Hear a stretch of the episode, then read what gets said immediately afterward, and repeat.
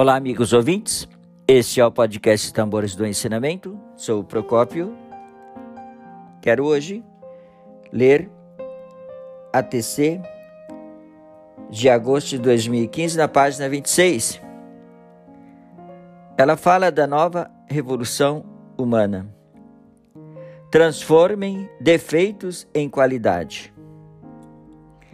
Na nova revolução humana, o presidente Queda dá um exemplo da unicidade do bem e do mal, aplicado então à personalidade.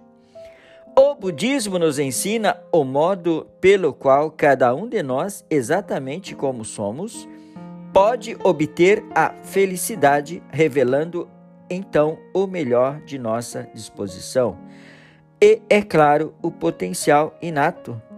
As pessoas que se enfurecem rapidamente são impetuosas por natureza e geralmente possuem forte senso de lealdade e justiça.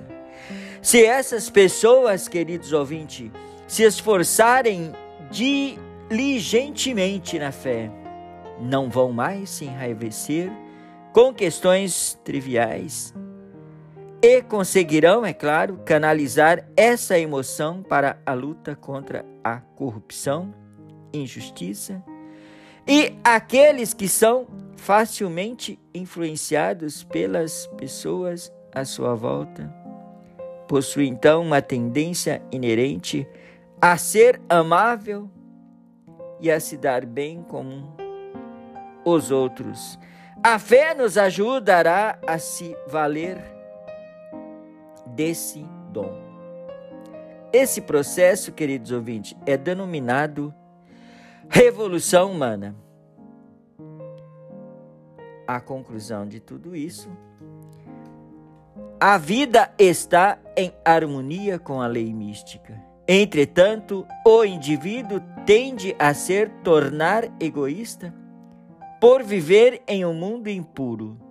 Se não lutar para transformar a realidade que o rodeia, estará então em desarmonia e sua vida ficará ofuscada pelos impulsos egoísticos.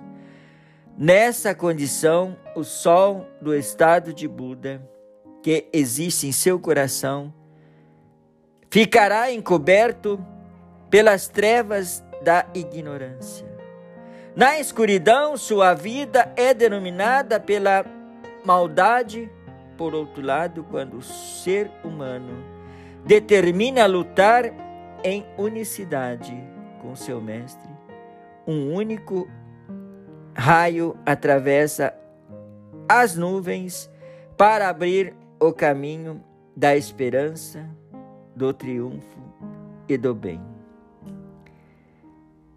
Para concluir, esse feixe de luz é a determinação de enfrentar a maldade, fundamentada na visão correta de unicidade do bem e do mal.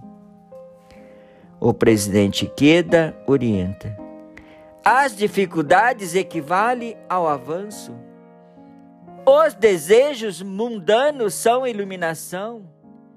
A chave é utilizar todo o sofrimento como combustível para a felicidade. Usar então todo o mal como lenha para fazer a luz do bem brilhar ainda mais. Queridos ouvintes, esta foi a leitura de hoje, um pouco curta, uma pequena leitura, mas ela é de um conteúdo muito rico, né? Que fala então que você deve usar os seus problemas, né, a adversidade como um trampolim para saltar para a vitória, é claro, né? Esta então foi a leitura do dia. Agradeço imensamente e tenha você um excelente dia.